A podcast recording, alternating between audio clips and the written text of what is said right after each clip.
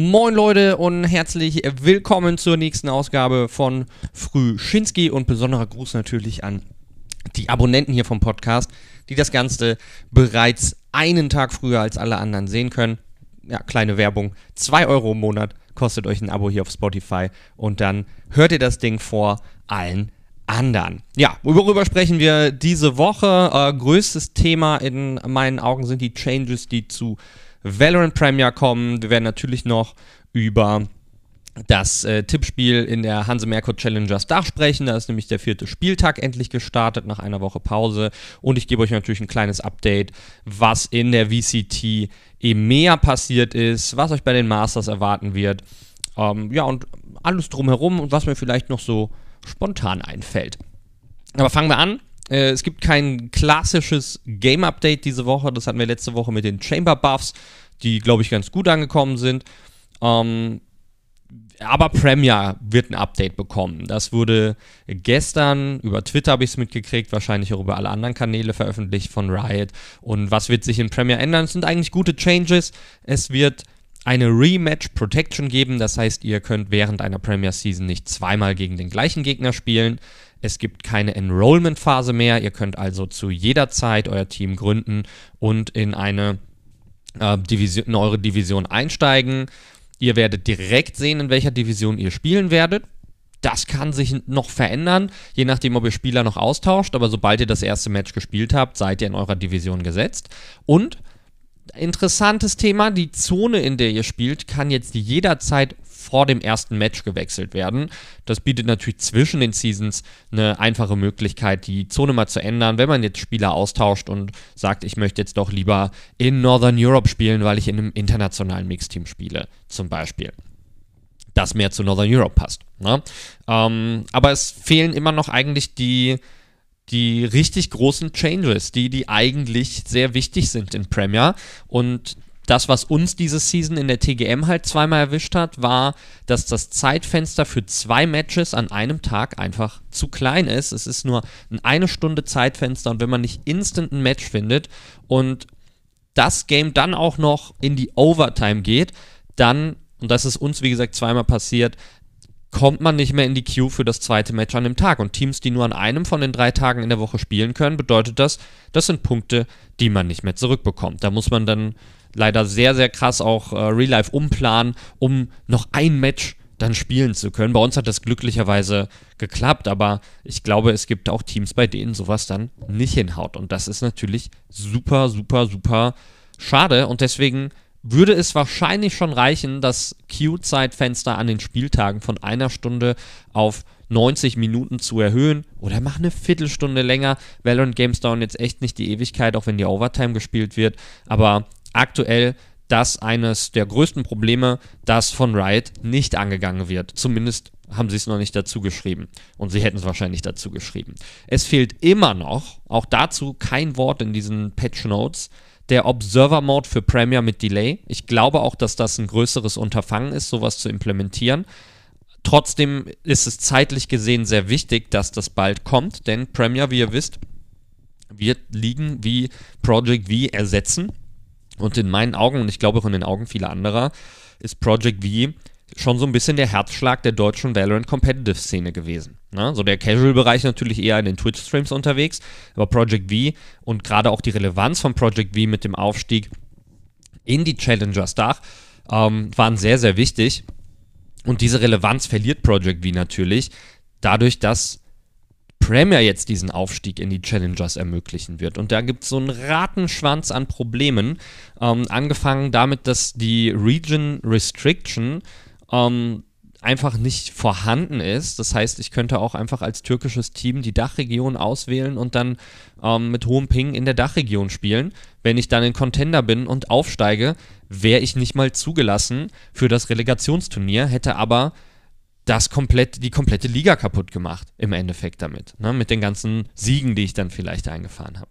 Und das ist nicht gut. Also das ist wirklich nicht gut. Es sollte Minimum für die Contenders-Division ein, eine, eine härtere Restriktion geben, in welcher Division oder in welcher Region gespielt wird, damit solche Sachen nicht erst auftreten, wenn es zu dieser Challengers-Relegation äh, kommt, weil der Schaden wäre dann schon angerichtet. Und das ist was, was man eigentlich im Vorfeld schon hätte wissen können bei Riot, denn das ist nichts Neues im E-Sport, dass Leute versuchen auch auf diese Art und Weise Szenen kaputt zu machen.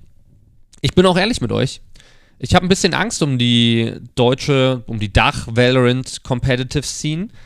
Ähm, wie gesagt, Project V fällt dann erstmal weg. Aktuell kooperieren wir von Project V ja mit äh, Freaks for You, um die Challengers Dach zu produzieren und auch noch andere coole Sachen zu machen. Dazu äh, gleich noch mehr.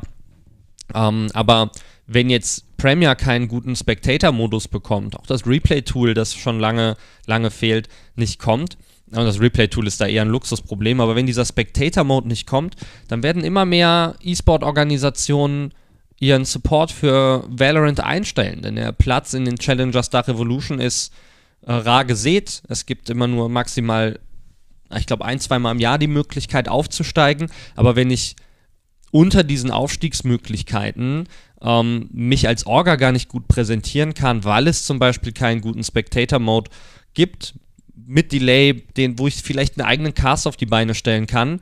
Wie soll ich als E-Sport-Organisation in der Dachregion meine Sponsoren zeigen und vertreten? Äh, klar kann ich POV-Streams machen und so weiter. Ne? Das ist aber vielleicht auch was, was die Teams gar nicht so wollen, weil man vielleicht die Kommunikation dann hört. Je höher das Skillniveau, desto wichtiger ist es für die Teams eben auch nicht Kleinigkeiten über solche Voice-Coms zu verraten. Und Uh, das ist alles, ähm, alles sehr schwammig, alles wischiwaschi so ein bisschen.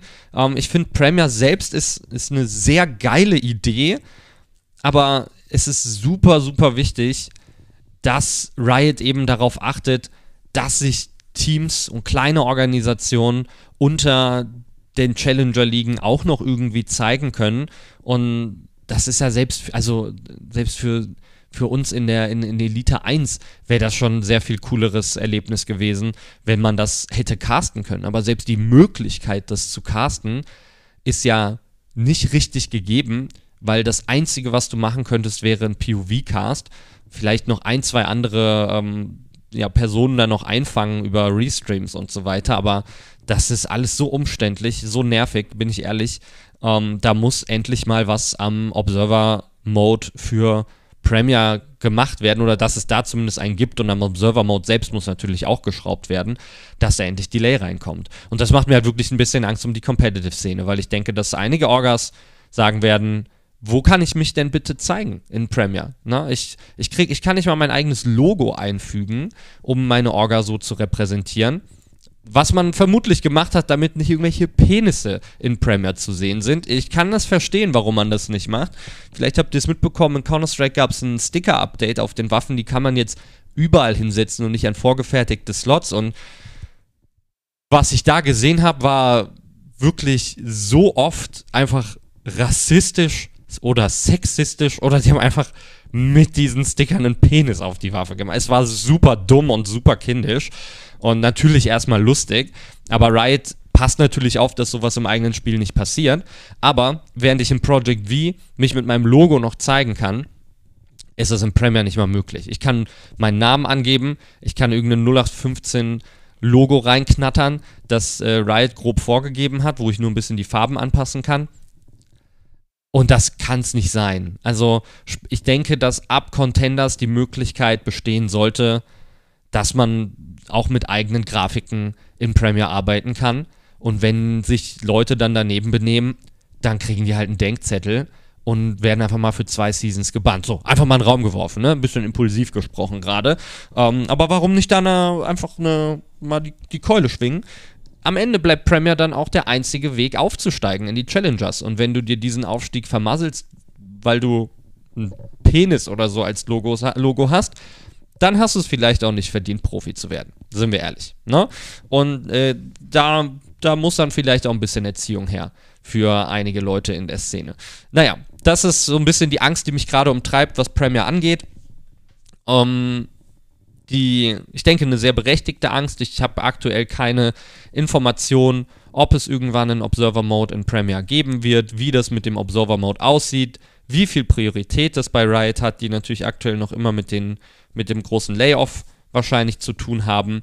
Äh, Replay-Tool fehlt immer noch. Es ja, sind, sind einige Baustellen, die noch offen sind, aber ich will nicht zu viel Pessimismus streuen.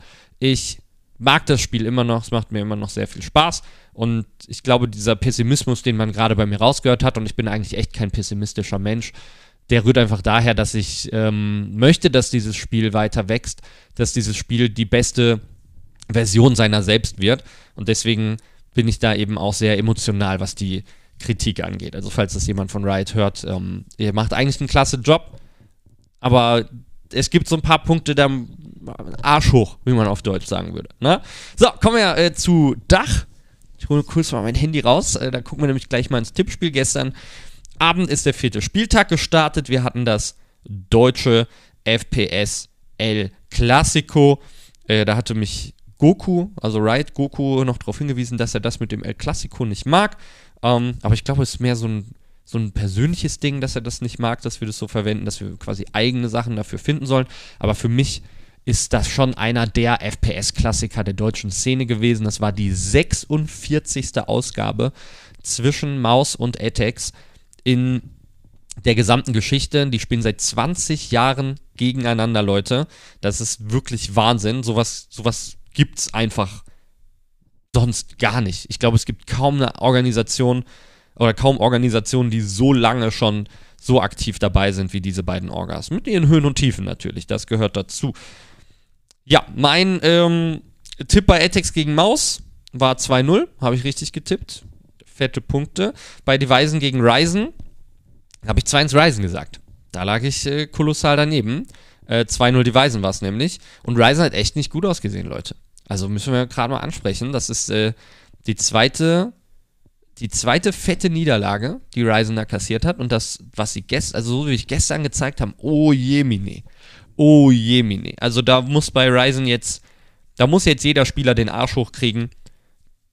Da stimmt was gewaltig nicht, wenn das jetzt noch ein drittes Mal hintereinander passieren sollte. Uiuiui. Ähm, genau, und Atex hat sich gut gezeigt eigentlich gegen Maus. Ich hätte gerne noch eine dritte Map gesehen. Am um, zweite Map war ein Overtime-Win für Maus. Äh, Atex macht da Hoffnung, aber man hat Geppetto im Nachmatch-Interview schon angemerkt, der hätte da gerne zumindest einen Punkt mitgenommen. Also gar kein Punkt ist schon, ist schon sehr ärgerlich. Und dieser Bonuspunkt, den man dann vielleicht mal mitnehmen kann gegen so ein starkes Team wie Maus, das auch laut Geppetto und auch meiner Meinung nach aktuell das stärkste Team in der Liga ist, ähm, das tut schon gut. Ne? So muss Eltex natürlich am nächsten Spieltag aufpassen. Meine Tipps für nächste Woche ähm, oder für, für diese Woche, weil wir haben ja heute noch einen Stream, also Mittwoch.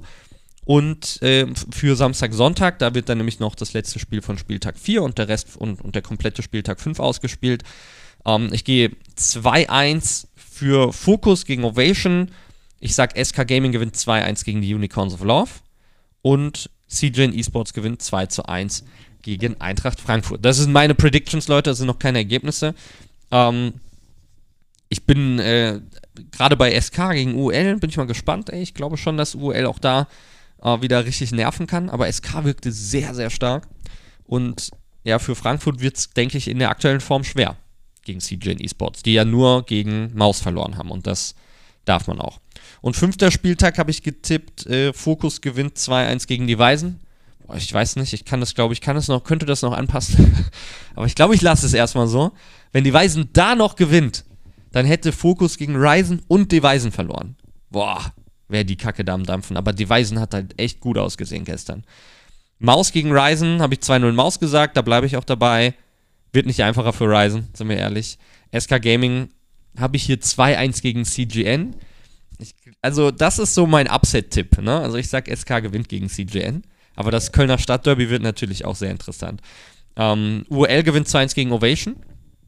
Ähm, ja, ich, ich glaube, dass Ovation schon die, ähm, die insgesamt erfahreneren Spieler hat, aber ich glaube, die, dass einfach dieser Spaßfaktor bei den Unicorns of Love den, den hier den mentalen Vorteil gibt. Also ich glaube, dass das ein Win für die Unicorns of Love werden könnte. Und Eintracht Frankfurt gegen Alternate Attacks, da gehe ich auf Alternate Attacks. Aber das wäre natürlich dann doch Krise für Eintracht Frankfurt. Denn ähm, ich denke, dass die sich schon über diesem auch Academy-Projekt von ATEC sehen werden. schwierig. Also für mich ein sehr schwer zu tippendes Spiel. Und das ist übrigens auch das Hessen-Derby. Denn Etex kommt aus Linden, Frankfurt kommt aus Frankfurt. Und ähm, da freue ich mich äh, sehr drauf. So, es gibt, ähm, es kann aber sein, dass eins dieser Games, ich meine, von Spieltag 5 wird ein Game erst später ausgespielt. Das ist auch schon so ein kleiner Teaser, dass auf der Gamescom LAN was passieren könnte rund um die Challengers Dach. Also wer auf der Gamescom LAN ist äh, und die Challengers Dach verfolgt, der wird sich auf jeden Fall freuen. Und ich kann euch jetzt schon mal versprechen, Leute, es wird Offline-Finals geben zur Hanse Merkur Challengers Dach. Und das wird wahrscheinlich das größte Valorant-Happening, das wir in, in Dach jemals hatten. Uh, das heißt, ihr solltet äh, auf jeden Fall die Augen und Ohren offen halten die nächsten Tage, was Announcements angeht, rund um das Offline, um, um die Offline-Sachen, die bald stattfinden werden. Und da freue ich mich riesig drauf. Ne? Also diesen kleinen Teaser, den lasse ich mir hier auch nicht nehmen. Und äh, ich freue mich da sehr drauf, so viele von euch wie möglich auf diesen Offline-Events dann sehen zu werden. Was, wann und wo, ne, das erfahrt ihr dann über unsere Social-Media-Kanäle. Yes, yes. So viel zu Dach. Ich glaube auch Relegation ist durch im Project V und Project Queens.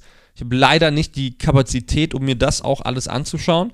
Ähm, aber wirklich relevant wird ja jetzt vor allem dieser Split, weil der auch vorbereitet auf die Relegation. Und in diese Relegation fließt ja dann auch äh, Contenders im Premier ein, äh, wo auch einige Teams halt quasi zweigleisig fahren, sowohl Project V Div 1 als auch im Premier spielen. Ich glaube, die müssen sogar im Premier spielen. So, VCT mehr, Freunde, ist äh, der erste, das Kickoff-Tournament so gut wie ausgespielt. Fnatic, Heretics und Navi haben sich äh, schon direkt für die Playoffs qualifiziert. Und Carmen Corp hat sich im Play-In durchgesetzt. Das heißt, das sind unsere vier Playoff-Teilnehmer. Und für viele überraschend kein Team Liquid in den Playoffs, kein Team Liquid in Madrid. Das ist natürlich super hart. Ähm, interessante Storyline hier natürlich, dass mit Heretics jetzt ein Team in den Playoffs ist, das vor Home, vor, vor Home Crowd spielen könnte, wenn sie die Masters erreichen. Ähm, die äh, Playoffs starten übrigens am Donnerstag und da muss ich gerade nochmal schauen. Äh, wir haben Heretics gegen Navi und Fnatic gegen Carmine Corp und der Sieger der jeweiligen Matches, der ist qualifiziert für die Masters. Das Grand Final wird auch noch ausgespielt. Das bringt auch nochmal extra Punkte für die Champions-Qualifikation. Ist also schon ein wichtiges Match. Und ähm, sorgt natürlich dann auch für Seeding. Ne? Aber ich finde solche Grand Finals, wo man sich dann eigentlich schon für, für irgendwas qualifiziert hat, ähm, die finde ich immer ein bisschen lame. Also bin ich ehrlich, da wird dann auch mal ein bisschen getrollt. Das hat man auch in der Vergangenheit schon gesehen, wobei es hier mit den Punkten für die Champions Quali natürlich auch sehr, sehr wichtig ist. Und die Masters Madrid, ich denke auch das nochmal ein wichtiger Hinweis für euch.